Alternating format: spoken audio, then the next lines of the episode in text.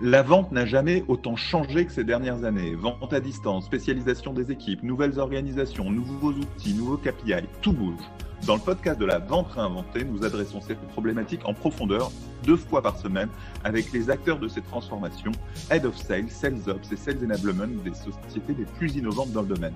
Bonjour à tous, je suis Gabriel Dabischwebel, fondateur de SalesDeck.io et de l'agence marketing 1 minute 30 et hôte de ce show tout de suite l'interview, mais juste avant un petit mot pour vous faire découvrir salesdeck.io, la nouvelle plateforme SaaS pour rendre vos rendez-vous commerciaux plus engageants et mieux préparés. Avec salesdeck.io, vendez plus et plus vite en visio. Bonjour à tous, je suis ravi aujourd'hui d'être avec Paul-Olivier Reynaud-Lacrosse, qui est Senior Vice-Présidente Human Resource and Sales Excellence Europe et Afrique chez Dormakaba. Bonjour Paul-Olivier, comment ça va? Bonjour Gabriel, ça va très bien, merci. Euh, alors, Paul-Olivier, euh, d'abord, est-ce que vous pouvez nous présenter Dormakaba, ce que vous faites? D'accord, oui. Donc, Dormakaba, c'est une entreprise suisse qui est plus que centenaire, donc cotée à la bourse de Zurich, euh, à peu près 2 milliards et demi d'euros de chiffre d'affaires ou de francs suisses et 16 000 personnes dans le monde. Et on vend des produits, des solutions pour tout ce qui est accès au bâtiment. Donc, soit pour sécuriser les accès, donc un des badges pour entrer dans un bureau ou une chambre d'hôtel, soit des portes automatiques, des portes battantes ou des clés euh, sécurisées. Voilà, donc c'est faciliter l'accès ou le sécuriser. Donc, c'est tout autour de la porte, suivant le, bien sûr le besoin qu'on en a, soit de la fermer, soit de l'ouvrir. Super. Euh, alors moi, ce que je voulais discuter avec vous aujourd'hui, c'est parler de Sales Excellence, parler de Sales Enablement, et en particulier euh, du fait que vous soyez, euh, avant d'être Sales, vous êtes SVP ressources humaines, et c'est relativement rare d'avoir les ressources humaines qui portent cette fonction de Sales Excellence, de Sales Enablement. Comment, comment vous avez réussi à mettre ça en place au sein de Dormakaba? Comment ça, comment ça arrivé à vous ou comment vous l'avez amené? Oui, c'est une bonne question parce qu'effectivement, c'était pas forcément. Euh, enfin, ça vient effectivement de la façon dont je l'ai amené, je pense. Euh, j'ai été toujours surpris quelque part qu'au sein du comité euh, exécutif de la zone Europe, toutes les fonctions étaient représentées sauf celle des ventes. donc, il y avait bien sûr mon RH, il y avait quelqu'un pour le marketing, la, finance, etc. Et forcément, en tant que DRH, moi, mes intérêts, c'est de comprendre comment est-ce qu'on peut développer l'organisation, c'est de développer les, talents, les compétences. Donc, je parle à pas mal de salariés. Et ceux des commerciaux me disaient toujours qu'ils étaient frustrés finalement de voir que toutes les fonctions avaient des échanges de best practices entre les pays, avaient des workshops, et eux, finalement, étaient toujours considérés, bon, bah, bah, tu restes dans ton pays, c'est assez local la vente, et donc, bon, les best practices, c'est pas forcément très facilement exportable. Mais je trouvais qu'au fur et à mesure, on était en train de perdre du terrain sur des, outils communs, euh, voilà, sur la digitalisation. Vous voyez, l'utilisation d'un CRM, par exemple, il y avait la moitié des pays qui n'en avaient pas. Et si on avait, c'était complètement disparate. Donc, ça, ça commençait à, à m'interpeller. Et euh, l'excuse aussi, c'était qu'on disait, mais oui, mais bon, euh, dans le COMEX, il y a des patrons de région, hein, on, a, on, a, découpé l'Europe en, sous-régions, et, et, ce sont tous des anciens commerciaux qui est vrai, donc ils reprentent la fonction. Mais en réalité, ces patrons de business, c'est sûr qu'ils ont un parcours de commerciaux, mais bon, ils ont des DRH, ils ont des financiers, ça n'empêchait pas que j'existe. Ils savent aussi ce que c'est que, du marketing ou de la finance et des ressources humaines, mais ça n'empêche pas que j'existe, ma collègue du marketing ou ma collègue de, la finance. Tout ça pour dire qu'à un moment, c'est aussi dû à un changement de patron. Donc maintenant, le patron de l'Europe et l'Afrique, justement, c'est un ancien commercial. Et lui, il avait l'habitude de gérer ces entités par des problématiques, si je puis dire, ou des points d'entrée comme le carnet de commandes, le pipeline de, euh, quels sont mes clients principaux. Il s'est aperçu en arrivant qu'on n'avait rien de tout ça, puisque c'était chacun dans son pays avait ses petites façons de mesurer, enfin rien n'était commun. Et donc ça rejoignait euh, ma question, euh, où j'arrêtais pas de challenger mon notre ancien patron sur le fait que les amendes n'étaient jamais représentées vraiment, à mon avis, au COMEX et au plus haut niveau. Et donc, il m'a dit, bah, écoute, tu as raison, vas-y, occupe-toi. Fais en sorte que ça arrive. Donc, c'est plus. Et après, euh, bon, je caricature, c'était un peu plus, c'était pas aussi rapidement que ça. Mais après, je crois que hum, le fait que je m'intéresse beaucoup au développement des compétences, le fait que euh, je gère des projets de transformation, c'était vraiment un changement culturel de toute façon qu'on voulait faire.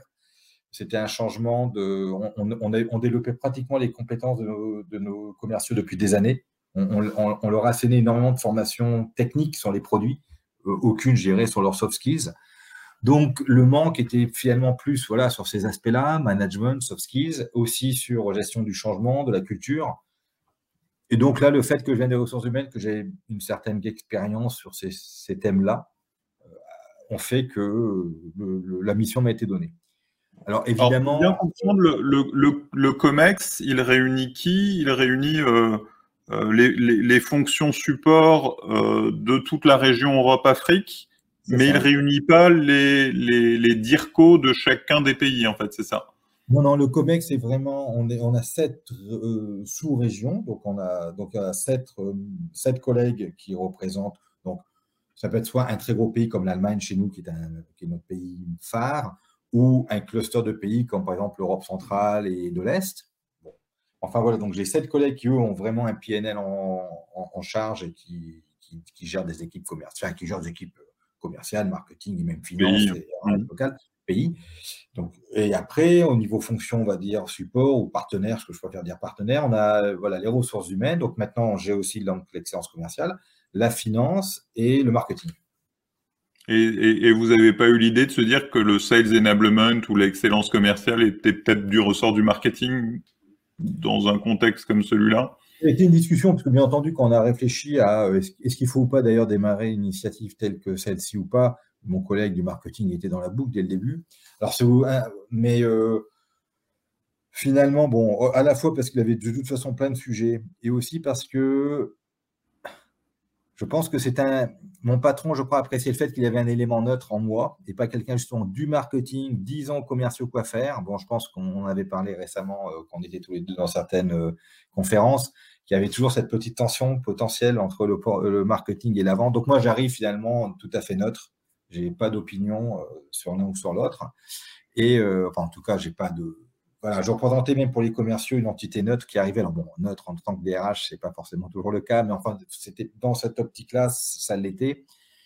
Et euh, donc voilà, donc ça peut être confié au marketing, mais aussi pour, pour la raison qu'on ne voulait pas que les commerciaux pensent que le marketing allait prendre la main et leur disent quoi faire, je pense oui, je comprends. Il y a un certain environnement qui a fait que, je ne dis pas que j'ai le candidat idéal, mais enfin, quelque part. Euh, alors, bon, après, dans mon expérience propre, je n'ai jamais fait de la vente, mais enfin, j'ai fait du marketing, j'ai fait de la stratégie, j'ai fait de la RD, donc j'ai fait d'autres choses que de la RH. Donc, je suis, bon, je pense assez orienté business, hein, de toute façon. Bien sûr, et puis vous aviez euh, identifié ce besoin. Et, donc, comment vous, vous l'avez pris en charge? Euh, Comment une direction RH alors, en fait, pour être honnête, je ne sais pas si c'est une direction RH, parce que bien sûr, j'utilise mes, leviers RH. Ouais, alors, en fait, j'ai, au début, j'ai démarré seul. Hein, euh, j'utilise mes, mon équipe RH, mais quelque part dans ma tête, j'ai deux équipes qui coexistent en réalité. Donc, c'est sûr qu'il y a des, des synergies. Hein, donc, forcément, il y a des sujets sur lesquels j'ai des, membres de mon équipe RH et des membres de mon équipe euh, Sales Excellence qui sont ensemble. Mais c'est quand même à peu près deux activités que je mène en parallèle quelque part. Euh, mais voilà, en même temps, j'apporte ma connaissance de ce qui se passe en RH, donc ça nous permet d'aller plus vite dans les étapes euh, sur certains sujets.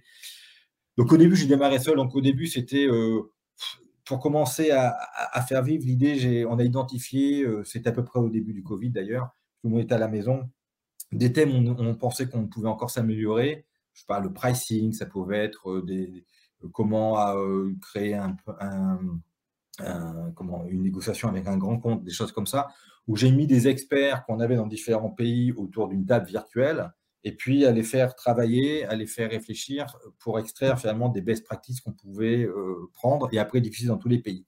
Donc ça, il y a déjà eu un premier intérêt, c'est que hum, les collègues de, pays se rendaient compte que leurs collègues de la, du pays d'à côté avaient les mêmes problèmes ou, des solutions auxquelles ils n'avaient pas pensé. Donc ça crée déjà un petit début de travail en commun.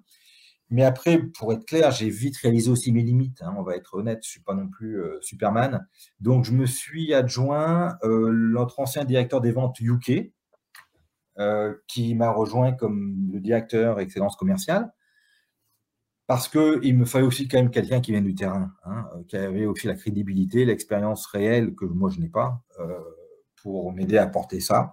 Donc, ensuite, on a commencé à travailler aussi avec un, consultant pour vraiment mettre sur pied une vraie stratégie d'excellence commerciale avec sept ou huit piliers donc aussi bien sûr forcément tout ce qui est les, compétences et la formation des, gens, tout ce qui va être outils, process, et puis tout ce qui va être métrique et, mesure de résultats. Voilà.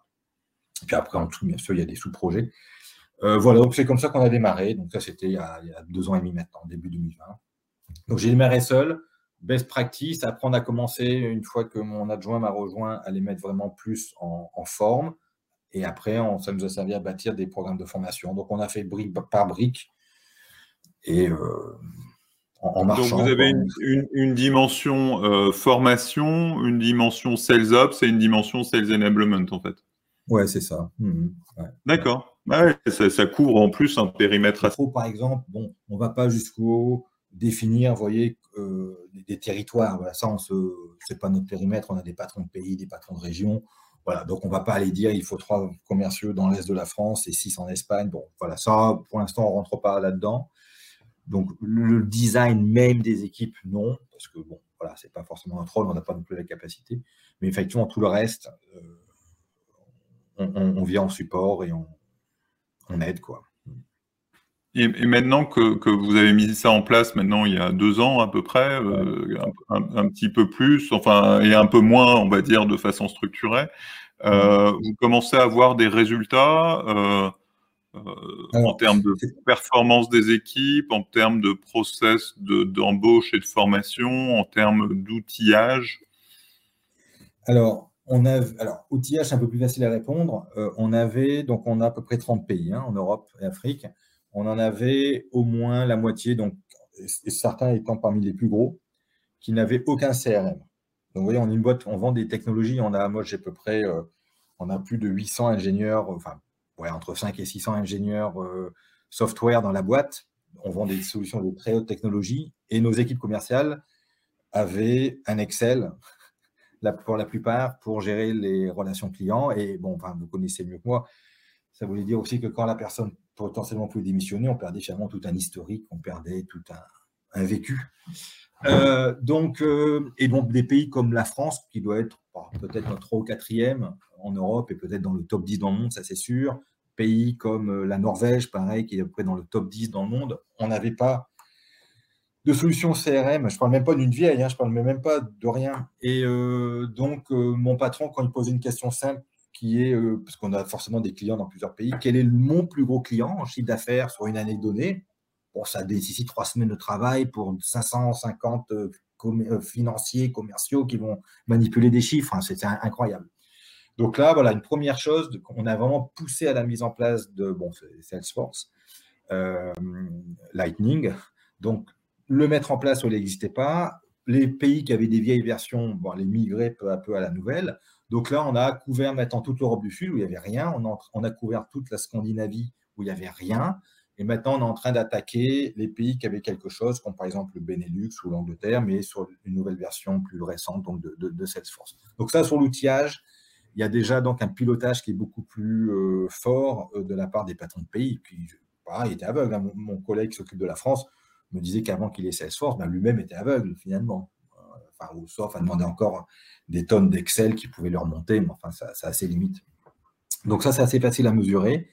Euh, après, c'est évidemment très compliqué de dire grâce à nous, c'est super, les commerciaux ont vendu plus, c'est grâce à nous et rien d'autre. Je pense que ce serait vraiment très méprisant sur les efforts, bien sûr, de toute la ligne commerciale et aussi du marketing, hein, évidemment. Moi, moi, dans les podcasts que j'ai fait aux États-Unis, ils, ont, ils commencent à avoir des fonctions qui sont justement là pour ça. Et donc, le titre de la fonction, c'est Sales Enablement Efficiency. Et donc, le, rôle de, cette personne, c'est de mesurer l'efficacité des actions de Sales Enablement. Et donc, de mettre en place toute une capacité à mesurer, à, comparer avec ou sans telle ou telle action de Sales Enablement. après, on peut, hein, si on arrive à faire des blinds, enfin, pas des, enfin, c'est presque du double aveugle avec des comparaisons. Enfin, c'est super compliqué. Hein. Il faudrait vraiment avoir un pays où il ne se passe rien, un pays où on fait plein de choses, et puis, et en admettant qu'ils soient à peu près les mêmes avant, Bon, je veux bien, mais pour moi, c'est pas évident. Enfin, c'est pas le rôle que je voudrais forcément avoir. Euh, nous, en RH, on a aussi une hydre comme ça de là, qui est comment on mesure hein, le retour d'investissement des, formations. Hein. Le jour où quelqu'un arrive à trouver ça, je pense qu'il fera fortune avec les ressources humaines. On a des indicateurs, euh, on, a demandé bien sûr hein, à, mes collègues patrons de pays s'ils voyaient une amélioration. Donc, c'est plus du qualitatif. donc, il y a le fait qu'ils sentent qu'effectivement, leurs équipes parlent beaucoup plus, les, managers impliquent plus les équipes, par exemple, font plus de coaching individuel vis-à-vis des commerciaux, s'intéressent, entre guillemets, plus aux commerciaux qui performent le moins, en tout cas plus rapidement. Donc, donc, le, je dirais le développement des compétences humaines au sens large euh, semble avoir atteint, en tout cas, plus fortement qu'avant les, fonctions commerciales. Après, mais encore une fois, c'est super compliqué à savoir si c'est vraiment grâce à nous ou pas.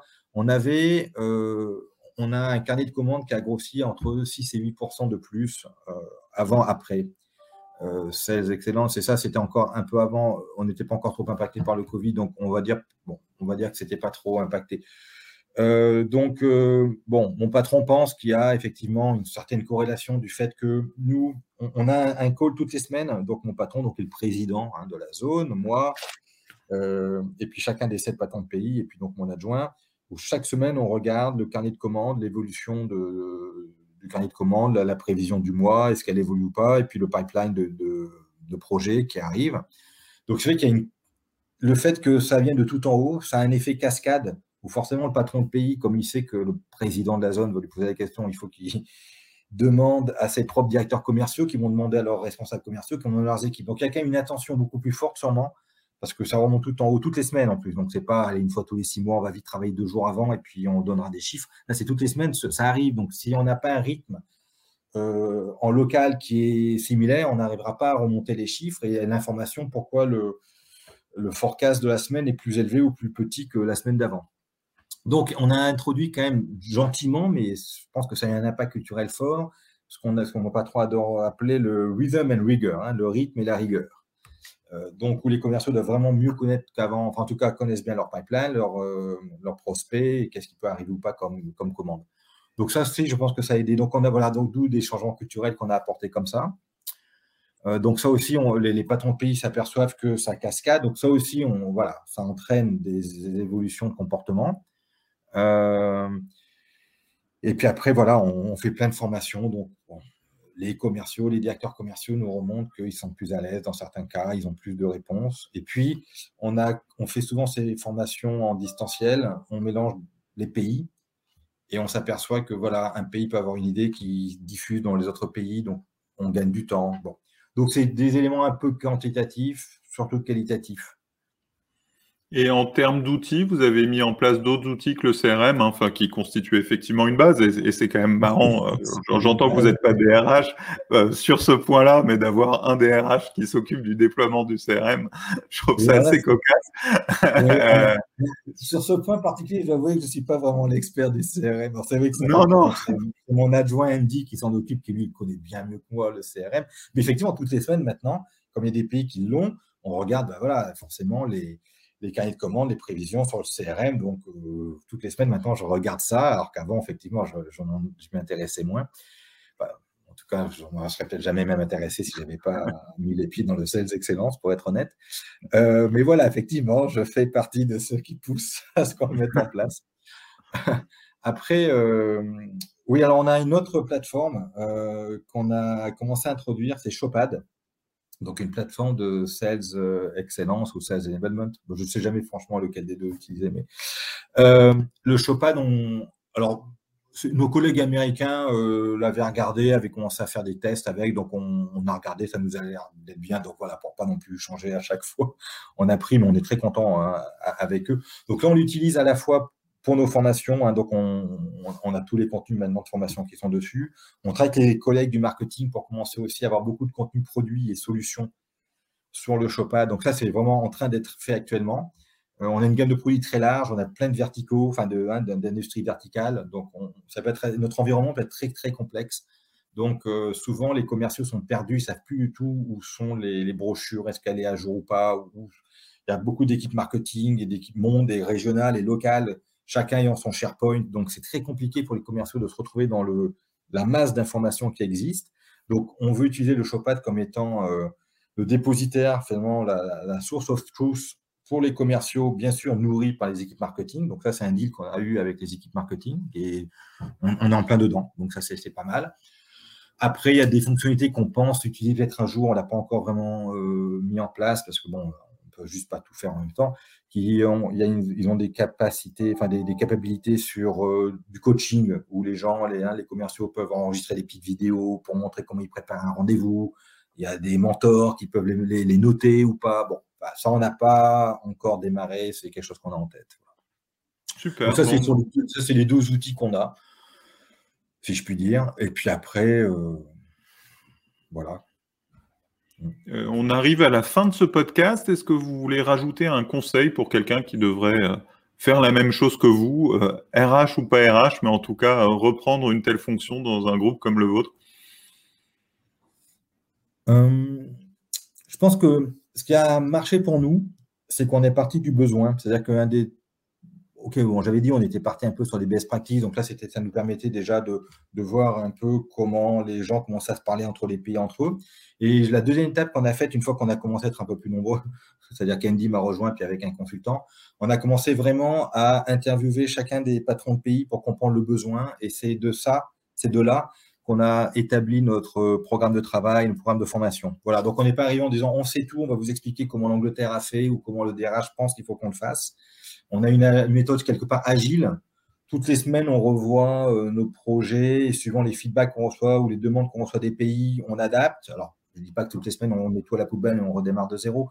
Mais on a eu, je pense, cette méthode assez agile, proche du terrain. On n'est pas arrivé en terrain conquis, mais en posant des questions, en estimant les besoins, et puis après en bâtissant des projets qu'on a bien sûr présentés à mes collègues. Euh, donc ça, ça a beaucoup aidé je pense à, ce qu'on soit accepté et qu'on soit vu comme étant pragmatique et pas en arrivant du sommet sans, avec des idées préconçues. Ouais, vraiment avec une approche fournisseur de services au service euh, des entités locales. Exactement. Ouais. Merci beaucoup, Paul-Olivier. On se retrouve deux fois par semaine pour un nouvel épisode. Abonnez-vous sur votre plateforme de podcast préférée pour ne rater aucun épisode. Merci aussi à notre sponsor, salesdeck.io, la solution SaaS pour vendre plus et plus vite en visio, avec des rendez-vous plus engageants et mieux préparés.